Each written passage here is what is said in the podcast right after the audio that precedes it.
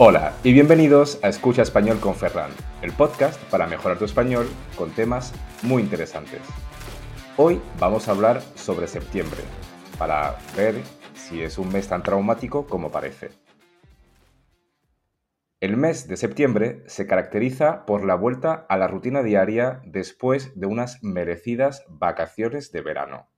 Es, por así decirlo, el duro despertar a la realidad a medida que el calor del verano desaparece y las hojas de los árboles comienzan a cambiar de color y a caerse, muchas personas empiezan a experimentar un poco de melancolía y estrés. ¿Pero por qué? ¿Por qué septiembre se convierte siempre en un mes tan desafiante? Pues bien, para empezar, la rutina se vuelve abrumadora, insoportable. Durante el verano, las personas disfrutan de un horario más relajado, menos compromisos y más tiempo libre. Sin embargo, al regresar al trabajo, la escuela o las actividades diarias, la rutina se restablece y esto nos estresa un poquito. La vuelta al cole de los niños, la vuelta a la oficina de los adultos, en fin, empezamos a mirar atrás con melancolía el verano que hemos pasado.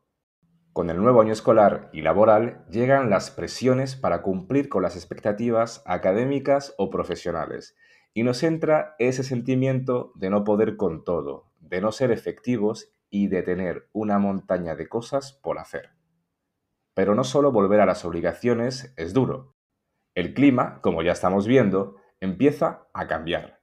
Con septiembre llega poco a poco el cambio de estación. Pasamos de verano a otoño. Y esto tiene un impacto muy importante en el estado de ánimo de la gente. Que me lo digan a mí, que he estado todas las vacaciones con un solazo increíble en España y ahora de vuelta a París no para de llover. En fin, la disminución de las horas de luz y las temperaturas más frescas nos da la sensación de tristeza y de que falta un poco de alegría, de que falta un poco de energía. Pero oye, también hay gente que le gusta el otoño y no pasa nada. A mí me encanta. Yo soy un romántico de leer cuando llueve, de ver pelis en el sofá y todo eso.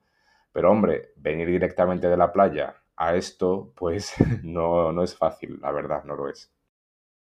Al gris del cielo hay que añadir también la temida cuesta de septiembre, que son los gastos postvacacionales, ya que las vacaciones de verano van acompañadas de gastos muy significativos, desde viajes y festivales hasta la compra de ropa, alquileres de, no sé, pisos turísticos, eh, pagos de actividades de ocio, en fin, cuando septiembre llega la gente se pone a temblar, entre ellos yo, ya que nos enfrentamos a la realidad financiera de estos gastos.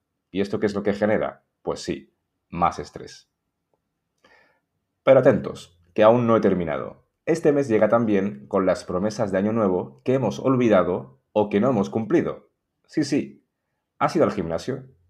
¿Has realizado esa dieta milagrosa? ¿Has dejado de fumar? ¿Has aprendido un nuevo idioma? Exacto, no lo has hecho. Septiembre es el mes donde nos empezamos a sentir mal. Bueno, mal no, fatal, por aquellas promesas que no hemos cumplido. Esto genera un sentimiento de culpa y frustración.